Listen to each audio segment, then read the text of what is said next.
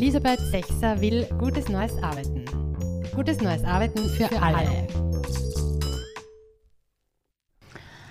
Love is in the air, everywhere I look around.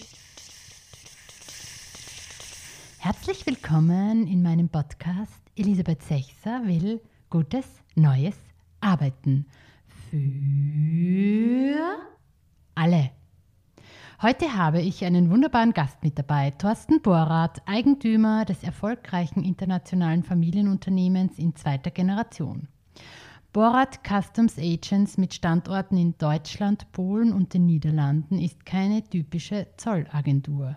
Mit ihrem Know-how, ihrer jahrzehntelangen Erfahrung und ihren modernsten digitalen Lösungen lenken sie Unternehmen und ihre Waren durch ganz Europa und bringen Spitzenleistungen unter allen Bedingungen.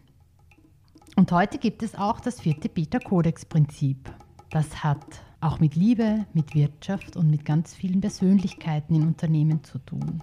Das passt. Es hat zu tun mit Erfolg, mit gemeinsamen Erfolg, mit rundum Erfolg. Erfolgreich am Markt sein, erfolgreich im Unternehmen sein. Wer das erste Mal dabei ist, macht auch nichts. Kommt dazu, hört rein. Hier gibt es An- und Aufregendes rund um erfolgreiche, wertschöpfungsstarke, sinnstiftende, robuste Organisationen. Hier gibt es zwölf Prinzipien für Unternehmen im Zeitalter der Komplexität. Diese werden Beta-Kodex genannt, die Grundlage meiner Arbeit. Hier gibt es Demokratieluft, Demokratie, Lust und Grundrechte für gutes neues Arbeiten. Hier gibt es ein paar Weisheiten, wie Menschen wirklich, wirklich zusammenarbeiten, leistungsfähig agieren können.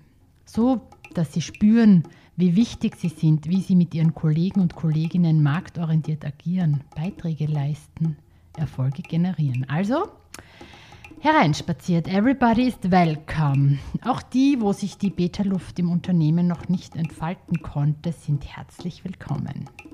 Aus meiner Arbeit als Organisationsentwicklerin und Coach weiß ich, dass sich viele Menschen in Organisationen danach sehnen. Die ersten drei Prinzipien gibt es schon zum Nachhören. Teamautonomie, Föderalisierung, Leaderships. Jetzt kommt das vierte Prinzip und bis Dezember habe ich zu allen zwölf Prinzipien hoffentlich etwas Hilfreiches gesagt. Ihr werdet mehr und mehr merken, wie diese zwölf Prinzipien zusammengehören, ineinander wirken, sich ergänzen, ein Ganzes werden, dazu beitragen, gute Arbeitsorte zu schaffen. Doch nun zu meinem Ehrengast Thorsten Borath. Herzlich willkommen. Das Unternehmen wurde gegründet in den 80er Jahren von meinem Vater äh, in Hamburg, wo auch immer noch der Hauptsitz heute ist. Und äh, ich bin seit 1992 im Unternehmen, habe äh, Speditionskaufmann gelernt, äh, mit Zoll damals traumatisierende Erfahrungen gesammelt. Deshalb wollte ich auch erst nicht bei meinem Vater arbeiten, äh, habe noch was anderes äh, gemacht zwischendurch. Eigentlich wollte ich Wirtschaftsinformatik studieren, dafür war ich dann aber zu schlecht in Mathe. Und so bin ich dann über Umwege doch bei meinem Vater gelandet. Eigentlich war das erst so als Übergang geplant. Dann habe ich aber schnell gemerkt, äh, das macht ja total Spaß. Es ist ein total dynamisches Umfeld, weil damals auch ähm, ein europäisches Zollrecht, der, der äh, damalige Zollkodex eingeführt wurde. Da war Zoll für alle neu. Alle mussten Zoll neu lernen, nicht nur ich. Äh, das war, war 1993. Und äh, ich habe dann auch ganz lange mich um IT bei uns gekümmert, nicht nur um Netzwerk und Computer zusammenschrauben, sondern auch Software entwickelt.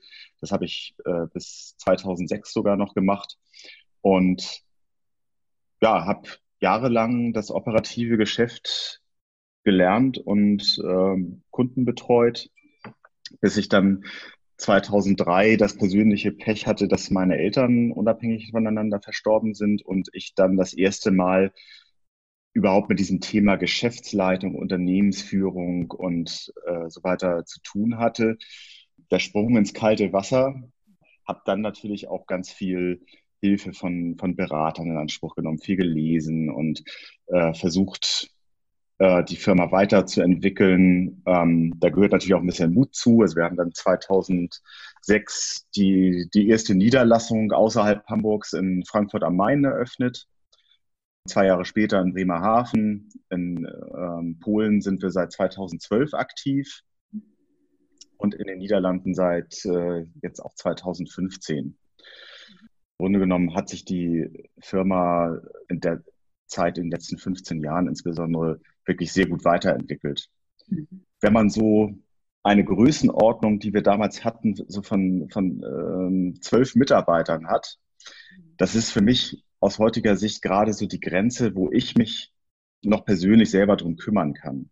Wir sind dann durch das schnelle Wachstum ganz schnell, waren wir bei, bei 25 Mitarbeitern in Hamburg und es war einfach eine grauenhafte Situation. Ich äh, musste mich wirklich um alle Mitarbeiter persönlich kümmern. Äh, alle Kunden wollten mit mir sprechen und äh, ohne mich passierte wirklich nichts. Das äh, habe ich auch gelernt, dass das unter meinem Vater schon genauso war. Also die Firma war total personenabhängig. Und äh, schon damals habe ich für mich irgendwie die Entscheidung getroffen, ich muss irgendwie einen Weg finden, um das Unternehmen einfach unabhängiger zu machen von meiner Person.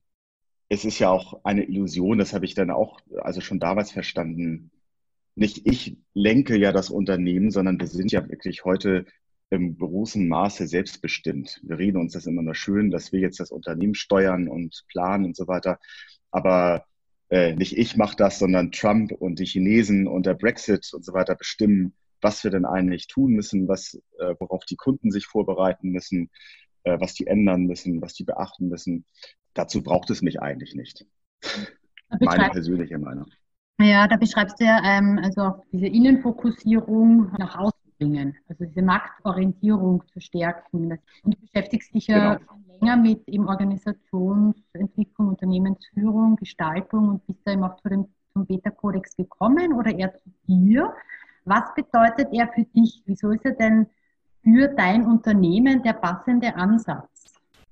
Ja, der Beta-Kodex ist für mich einfach ein, ja, das, wonach ich eigentlich die ganze Zeit immer gesucht habe. Ich habe mich in den vergangenen Jahren viel immer mit alternativen Organisationsformen beschäftigt, weil wir natürlich den Weg gegangen sind, den im Grunde genommen alle gehen, wenn, wenn sie wachsen. Äh, sie führen ähm, Führungsstrukturen ein. Wir haben Teamleiter qualifiziert damals. Meines Erachtens ist es auch ein großes Problem, ähm, dass Beta missverstanden wird. Ne? Selbstorganisation heißt für viele gleich, jeder macht, was er will, es gibt keine Regeln mehr, es gibt eigentlich nur irgendwie so ein Unternehmenszweck. Jeder weiß im Grunde, was zu tun ist, aber er kann selber entscheiden, ob er jetzt Lust hat oder nicht. Und dann gibt es auch keine Konsequenzen, wenn er mal nichts macht oder keine Lust hat und so. Das ist ja alles völliger Quatsch. Mhm. Ne? Und Beta, insbesondere der Beta-Kodex, gibt für mich einen festen Rahmen vor, der aber nicht äh, starr ist wie Verfahrensanweisungen und äh, dergleichen, sondern äh, wo ich wirklich Prinzipien habe, auf denen ich aufbauen kann und auch meine eigenen Prinzipien, die ich für das Unternehmen brauche und die passen, formulieren kann, die natürlich immer zum Beta-Kodex passen müssen. Und insofern, äh, das ist für mich auch das, was ich so praktisch finde daran, dass nicht immer alles an mir hängen bleibt und ich sagen muss, wir machen das jetzt so und so, sondern jeder Kollege kann äh, überlegen, wie kann man das denn besser machen oder kann man etwas ändern. Und äh, die Entscheidung kann dann im Grunde genommen einfach getroffen werden, indem man überlegt, ähm, passt das jetzt zu Beta oder nicht. Mhm. Und wenn, mhm. wenn ja. es passt, kann es geändert werden. Ne? Und das ist äh, etwas, was ich total spannend finde, weil ich im Grunde genommen gar keine, ähm, ist natürlich auch irgendwo ein Zeitproblem, äh, gar keine Lust habe, wirklich in jedem Detail mich das, darum zu kümmern und Entscheidungen zu, treffen, wie was genau funktioniert. Gerade im operativen Bereich habe ich ja äh, inzwischen gar keine Ahnung mehr. Das kann ja jeder Kollege, der, der Kunden betreut, viel besser als ich und äh, dementsprechend auch viel bessere Entscheidungen treffen als ich. Du hast dich schon länger mit dem Beta-Kodex ähm, beschäftigt und dann auch herausgefunden, dass er äh, passend ist für das Unternehmen und hast dich dann letztes Jahr entschieden, dass du den Open Space Beta Transformation, also dass ihr die Open Space Beta Transformation machen werdet. Wie haben denn da deine Kollegen, Kolleginnen reagiert drauf? Ja, ich habe natürlich einen Wissensvorsprung. Ich habe mich intensiv damit beschäftigt. Ich muss auch sagen, ich äh, stehe wirklich total dahinter, weil ich auch in mir spüre, das ist genau das, was ich will und so funktioniere ich auch, so denke ich auch. Und war wirklich überrascht, dass, äh, weil ich ja denke, es ist doch äh, auch im Interesse aller Kollegen, wenn die äh, keine, keine Babysitter mehr haben, die sie kontrollieren äh, ne, äh, und denen auch mal zutrauen, dass sie ihre Zeiterfassung selber korrigieren, weil sie vergessen haben, sich wieder anzumelden oder so, äh, oder, oder einen Urlaub selber organisieren können. Das, das sind ja wirklich so äh, kleine Beispiele, die ein, einfach überflüssig sind in jedem Unternehmen. Ähm, also ich war ein bisschen erstaunt, dass es wirklich also, dass nicht alle Hurra geschrien haben. Hurra, jetzt äh, machen wir das endlich, finden wir alle gut.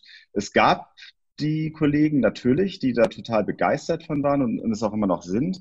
Es gab äh, auch einige, die es überhaupt nicht verstanden haben, die gesagt haben, äh, wozu denn? Läuft doch alles, was nicht stimmt. Mhm. Sonst käme ich ja auch nicht auf die Idee. Ne? Es gibt äh, schon wirklich viele Dinge bei uns, die äh, einfach nicht funktionieren wo wir wirklich im großen Maße Verschwendung betreiben, sowohl auf der Einnahmenseite, also wirklich Geld liegen lassen, Chancen nicht nutzen, was mich sehr ärgert, wenn, wenn andere sie nutzen stattdessen, äh, und natürlich auf der Ausgabenseite genauso. Äh, das ist etwas, was für mich jetzt zum Beispiel auch neu ist in Beta. Ich äh, muss mich jetzt wirklich daran gewöhnen, mir nicht nur Zahlen anzugucken, sondern auch offen drüber zu sprechen beziehungsweise alle müssen sich dran gewöhnen. Es muss jetzt natürlich nicht jeder ein Buchhalter werden, aber es ist einfach ganz wichtig, über Zahlen zu sprechen, sie zu verstehen, also die wesentlichen Kennzahlen, zum Beispiel, was, was haben wir überhaupt an Kosten, was müssen wir an Umsatz überhaupt generieren jeden Monat, damit wir da auf Null sind? Und ab wann verdienen wir eigentlich Geld? Und so weiter. Das ist äh, ein ganz langwieriger Prozess. Ich habe mir das, also Geduld ist nicht meine große Stärke. Ich habe es mir deshalb alles ein bisschen einfacher vorgestellt. Es ist wirklich eine ganze Menge Arbeit. Also es ist wirklich nichts, wo man sagt, äh, wir, ab morgen sind wir Beta, Schnipp mhm. und durch Zauberhand funktioniert alles. Also im Gegenteil. Wenn ihr weitermacht wie bisher, aber also wieso geht das nicht? Ja, da gibt es mehrere Gründe. Den einen habe ich schon äh, genannt. Da geht es mir im Grunde genommen um die langfristige mhm. ähm, Entwicklung und auch den langfristigen Erfolg des Unternehmens. Es geht mir äh, darum, dass äh, wir bei der äh, wirklich mit allen Versuchen, uns auch von unserem Dienstleistungsportfolio her weiterzuentwickeln, immer gescheitert sind. Immer. Mhm. Egal, was wir gemacht haben. Ja, wir, also unsere Gewinnmarge ist viel zu gering. Die könnte viel, viel höher sein. Man merkt auch jetzt, ja genau, Verschwendung. Also wie gesagt, auf beiden Seiten, Einnahmenseite mhm. und Ausgabenseite. Mhm. Ähm, das ist zum Beispiel ein Thema, was wir jetzt äh, trotz Corona natürlich weiter bearbeiten können. Wir äh, stellen zum Beispiel schon seit vielen Jahren unseren Mitarbeitern ähm, unsere Zahlen zur Verfügung. Also jeder weiß, wie viel Umsatz wir machen und was übrig bleibt.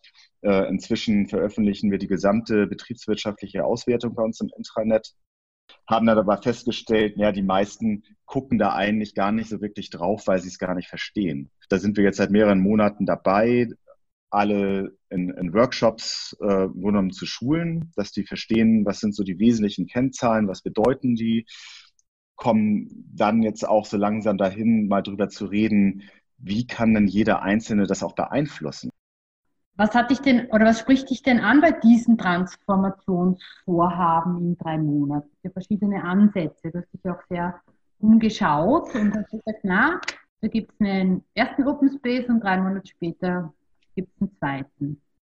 Genau, also was mich da angesprochen hat, ist, ähm, dass man wirklich einen ähm, strukturierten Prozess hat, der einen Anfang und ein Ende hat, wo ganz klar ist, äh, also natürlich nicht, was im Detail alles passiert, aber äh, was im Open Space 1 bearbeitet wird, das wird dann Thema für die nächsten 90 Tage. Es gibt äh, ein bisschen Zeitdruck dadurch. 90 Tage hören sich erstmal lange an. Ich weiß aber aus vielen Gesprächen mit ähm, Menschen, die das Ganze schon hinter sich haben, äh, dass oftmals ja, dieser Zeitraum ein bisschen überschätzt wird und dann äh, geht man das ein bisschen langsam an, macht vielleicht erstmal so ein, zwei Wochen gar nichts und dann fängt man so langsam an und plötzlich sind die 90 Tage um. Äh, das würde ich gerne bei uns vermeiden natürlich. Also wir werden auf jeden Fall das Open Space 1 doch nachholen. Ich gehe mal auch nicht davon aus, dass wir dann nach den 90 Tagen wirklich fertig sind, aber dass wir wirklich den Großteil schon hinter uns haben, so dass wir wirklich darauf aufbauen können und uns auch weiterentwickeln können. Ne? Mhm. Ein, ein Thema, äh, was wahrscheinlich in den 90 Tagen dann bearbeitet wird, ist natürlich hier das äh, ne? Zellstrukturdesign. Das ist übrigens das, was alle Kollegen am meisten interessiert, weil es sie natürlich auch direkt persönlich betrifft.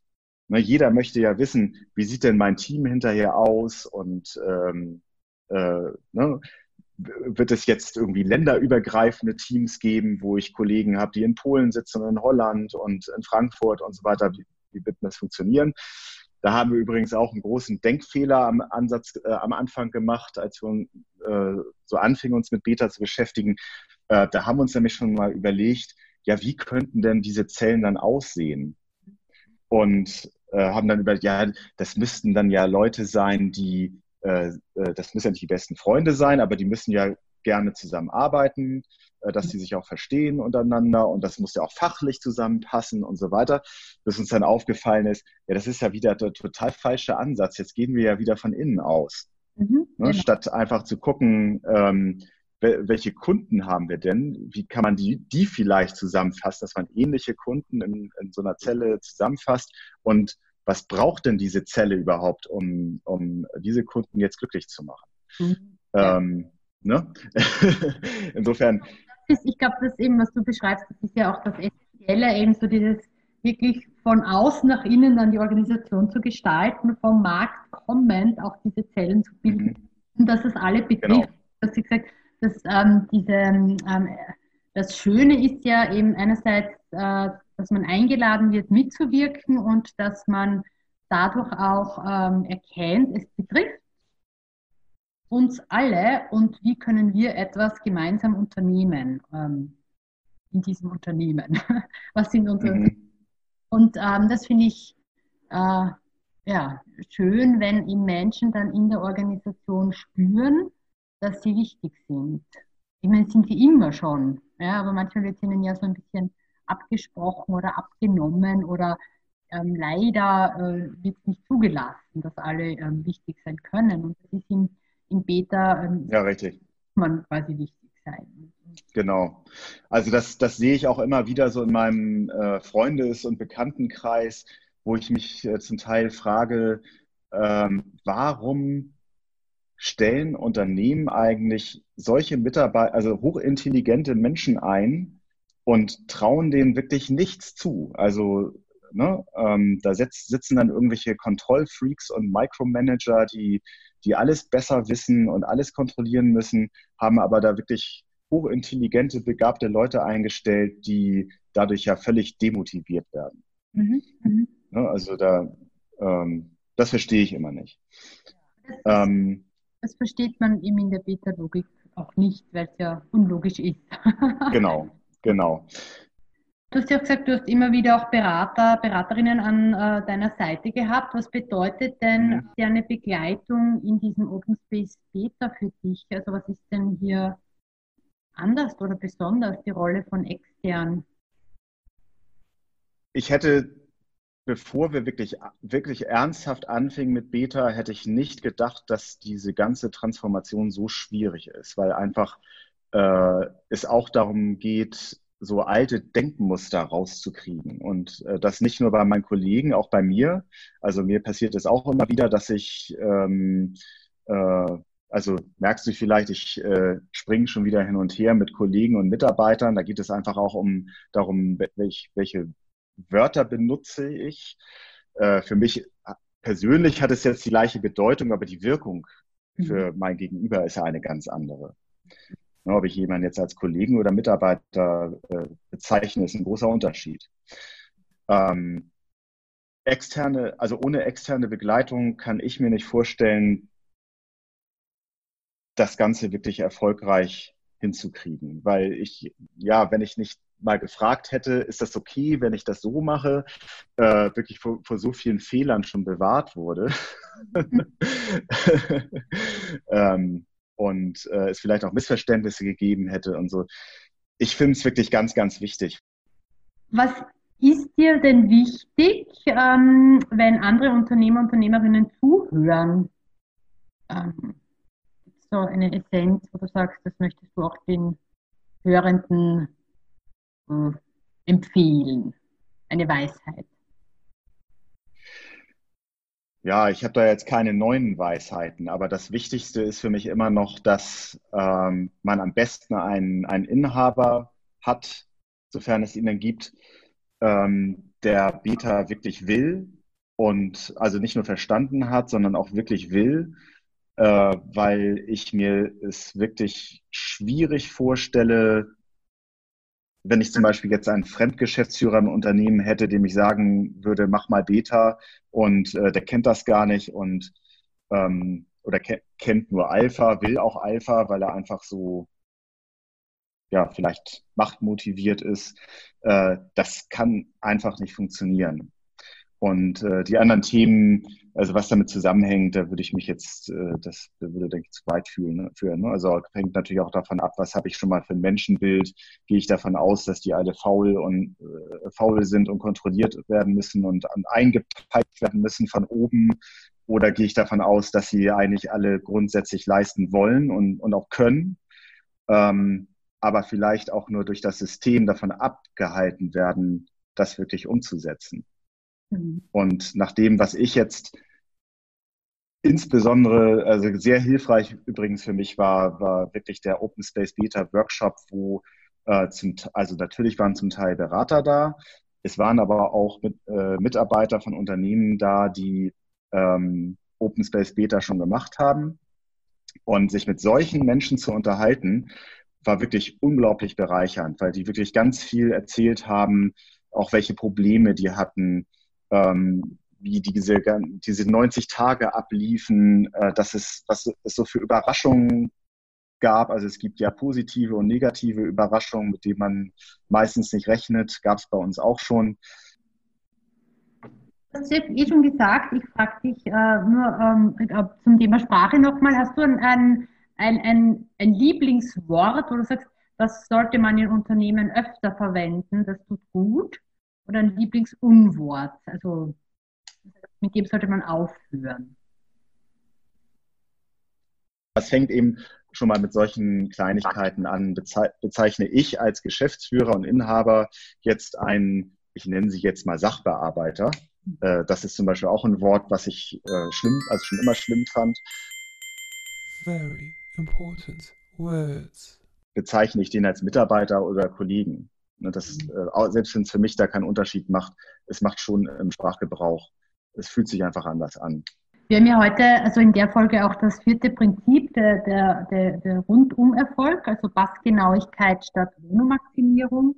Gibt es da noch etwas, das dir dazu einfällt? Was heißt passgenau für euer Umfeld? Ja, für mich, für mich bedeutet das schon, ähm, ja, nicht, nicht auf kurz, kurzfristige Gewinnmaximierung zu setzen, sondern schon langfristig äh, zu sehen, also was, was müssen wir als Unternehmen eigentlich leisten, um, um langfristig wirklich auch und dauerhaft erfolgreich zu sein. Also wir haben beispielsweise noch nie äh, geplant, also äh, ich hatte mal aufgefordert von unserer Hausbank, die eine Planung von mir haben wollten, mich damit be beschäftigt und habe dann auch eine Planung gemacht, äh, habe die abgeliefert und habe dann zu meinem äh, Firmenkundenbetreuer gesagt, naja, also ich habe das jetzt gemacht, aber ich verstehe ehrlich gesagt den Sinn nicht, weil das ist doch irgendwie so eine Mischung aus Fantasie und, und Wunschdenken.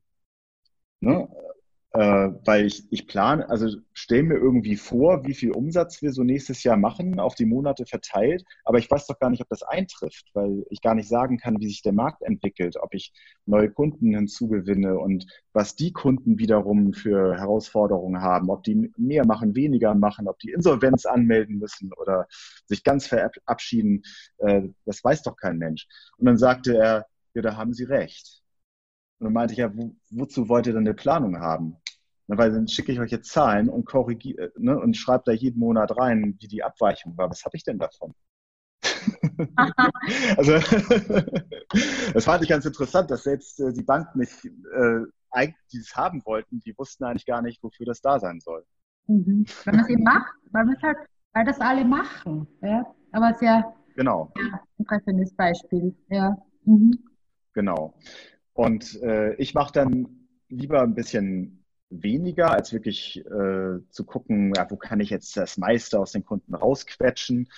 Ähm, also leben und leben lassen, aber es muss halt auch allen Spaß machen. Ne? Der, der, Kunde darf sich nicht äh, betrogen fühlen, weil wir die, die Preise jetzt verdoppeln. Äh, wir schön für uns, wenn das zahlt, aber ähm, um, um wirklich langfristig äh, auch Erfolg zu haben, funktioniert das nicht. Herzlichen Dank, Thorsten Borath, für diese Einblicke und euch allen alles Gute in dieser Zeit und viel Freude beim gemeinsamen System gestalten. So, dass das Unternehmen langfristig robust bleibt, so, dass alle ihr Können einsetzen und gemeinsam gerne erfolgreich zusammenarbeiten. Passgenau, um mit der richtigen Größe, dem richtigen Umsatz, der richtigen Rentabilität mitten in der Dynamik dauerhaft vital zu bleiben.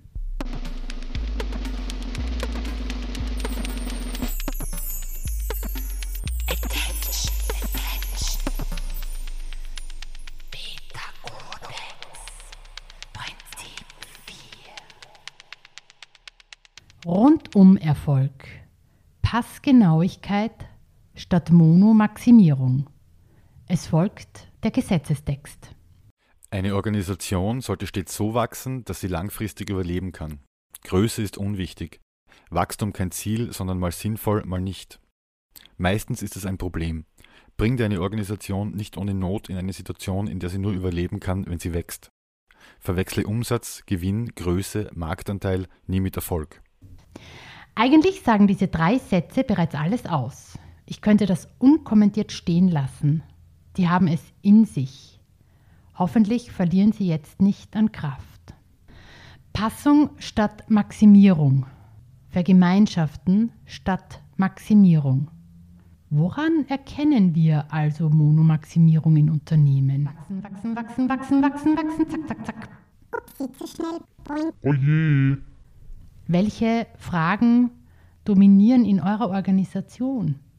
Habt ihr logischerweise Wachstumsziele? Und sind diese maßgeblicher Treibstoff für die Anstrengungen durchs Jahr? Je größer, desto besser. Wachstum gilt als dominantes Unternehmensziel. Mehr ist immer gut. Ist dies an Erfolgreichsein gekoppelt? Dominiert kurzfristiger Gewinn und Shareholder Value? Sind finanzielle Ergebnisse euer Daseinszweck? Stehen die Kunden an erster Stelle? Gibt es eine starke Innenfokussierung, viel Lärm und Aufmerksamkeit im Inneren der Organisation, viel Beschäftigung, Standardssteuerung durch die Zentrale, die vorgibt, vorgeben muss. Kommt der Zug von innen oder sagen wir der Druck von oben? Jede Zeit hat ihre Aufgaben und Anforderungen. Alles ist gut. Das passt. Bei hoher Auftragslage passt es, dann muss man eben mit dem Wachstum fertig werden. Und bei Auftragsrückgang passt es auch. Dann ist Zeit für die Arbeit an Fundament und Basis.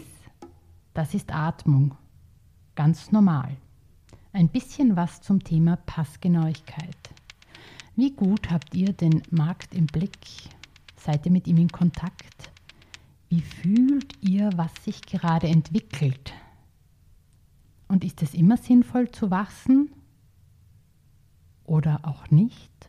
Und wenn ihr gewachsen seid als Organisation, wie geht ihr damit um? Wo ortet ihr die Wachstumsschmerzen? Wie gestaltet ihr eure Strukturen, damit Teams, wenn sie wachsen, sich teilen können, damit sie nicht zu groß werden? Denn Größe ist fast immer ein Problem. Was macht euch erfolgreich? Woran erkennt ihr und andere eure Erfolge, fernab von intern beschlossenen Umsatzzielen? Haben Wirtschaftlichkeit und Qualität der Arbeit alle im Blick? Wie dominiert das Augenmerk auf Passung und auf Langfristigkeit? Und bleibt ihr euren Prinzipien, den Beta-Prinzipien treu? Achtet ihr darauf, dass ihr keines aus den Augen verliert? Denn ihr wisst, das werden alle spüren und wird die Organisation schwächen. Gibt es bei euch anstatt marketingverdächtiger Mission Statements eine Kulturchronik, ein gemeinsam entwickeltes, ernsthaftes Schriftstück als Ausdruck von Wertschätzung gegenüber der Organisation, gegenüber euch selbst und allen Menschen, die hier arbeiten? Nein? Wollt ihr das mal machen? Ich verrate euch am Ende wie. Es ist keiner ein Meister alleine. Und er nehmt ihr gemeinsam Sinnvolles, miteinander füreinander leisten, ist der Daseinszweck. Gelderwerb ist Nebenbedingung. Alle Organisationsmitglieder sind an erster Stelle. Und es gibt eine starke Marktorientierung, um den Markt atmen zu hören, zu beobachten, zu spüren, rasch reagieren, agieren zu können. Die Energie kommt von außen und erzeugt Zug. In der agilen Marketing-Bubble heißt es oft, sich auf Augenhöhe begegnen und der Mensch steht im Mittelpunkt. Hm. Solange Führungskräfte noch immer Menschen unter sich haben und so viele glauben, dass die Hierarchiemaschine an die Glückshormonausschüttung gekoppelt ist, frage ich mich, was das Augenhöhe-Ding soll. Und im Mittelpunkt stehen, ich weiß nicht, kann nicht einfach jeder und jede ihre Arbeit machen, das, was sie gut kann, einbringen und lernen, das tun, was zu tun ist, gemeinsam als Team? Beta-Unternehmen suchen Persönlichkeiten, die etwas können und die mit ihrem reichhaltigen Rollenportfolio erfolgreich zu den gemeinsamen Unternehmungen etwas beitragen wollen. Also dazu passen, so ganz. Ja, so gelingt es, die Lust auf frische Probleme am Laufen zu halten, statt internen Machtgewinn und die Herumkraxelei. Höchstleisterinnen wollen leisten, nicht Leiter klettern. Und da Teamleistung die kleinste Leistungseinheit ist, geht Arbeit nur gemeinsam. Und somit haben Beta-Unternehmen nie Personal, das irgendwer entwickeln muss, sondern Persönlichkeiten, die in der Arbeit lernen und sich entwickeln. Alle haben wache Augen, offene Ohren und sind zum Spüren und Fühlen und Entscheiden verpflichtet. Aufmerksam sein und mit unternehmerischem Geist agieren. So, wie es gerade passt. Passt im Sinne des Daseinszwecks der Organisation. Im Wirkungskreis aller Anspruchsgruppen. Eine echte Meisterin zieht keine Schüler, sondern eben wiederum Meister. Privilegien, Geheimnisse, Ungerechtigkeiten, Tabus, Machtverschwendung, Inkonsequenz, Hierarchieebenen, Abteilungen, Bonussysteme, Meetings, Anreizsysteme, Incentives, Gehaltsbänder, Qualitätsabteilungen, Risikomanagementabteilungen, Unternehmensentwicklungsabteilungen, viele Managementposten, Zeiterfassungssysteme, Überstundenregelungen, Personalentwicklung, Supervisoren in der Produktion, Mitarbeiterbeurteilungen und Jahresgespräche, Umsatzziele, Individualziele, Zielverhandlungen, Wissensmanagement, Stellenbeschreibungen, Urlaubsregelungen, Organigramme, viele Assistenzleistungen. Oder Liebe und Wirtschaft. Warum ist das eigentlich so schwierig? Dauerhafte Identifikation mit einem Unternehmen kommt von Herzen oder gar nicht. Mit Geld hat das nichts zu tun. Entweder wir arbeiten aus Leidenschaft oder wir machen nur einen Job. Entweder wir lieben, was wir tun, oder wir verkaufen unsere Zeit. Ja, ich hoffe, es waren ein paar Aufregungen und Anregungen dabei. Events, Formate, Möglichkeiten für mehr Beta, für mehr von mir, mehr über die Zusammenarbeit mit mir findet ihr auf meiner Website www.sichtart.at. Vertiefende Links zu heute findet ihr in den Show Notes. Und wer echtes Interesse hat, gemeinsam in der eigenen Organisation einen guten Brief zu verfassen, starke Identitätsarbeit, robuste Bewusstseinsarbeit im Unternehmen zu machen, ruft mich an oder schreibt mir ein E-Mail. Ich teile gerne. Mein Name ist Elisabeth Sechser und ich habe eine Leidenschaft für die Zeit und ihre Fragen und eine nie enden wollende Lust, mich diesen zu stellen. Folgt dem Podcast, empfiehlt ihn weiter, schickt mir eure Sprachanregungen, Wortspenden für gutes neues Arbeiten und lasst mich wissen, wenn euch der Podcast gefällt. Legt euch in eine Wiese, spürt die Sonne, den Wind und den Frühling. Love is in the air, everywhere I look around.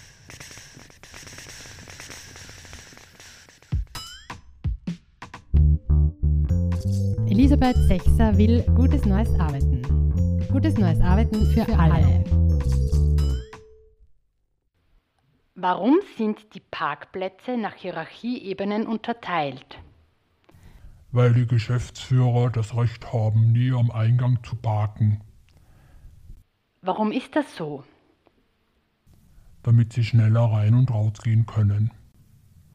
Warum müssen die Chefs schneller rein und raus? Weil ihre Zeit wertvoller ist. Warum ist ihre Zeit wertvoller? Jetzt reicht's, weil sie wichtiger sind. Warum sind sie wichtiger? Raus!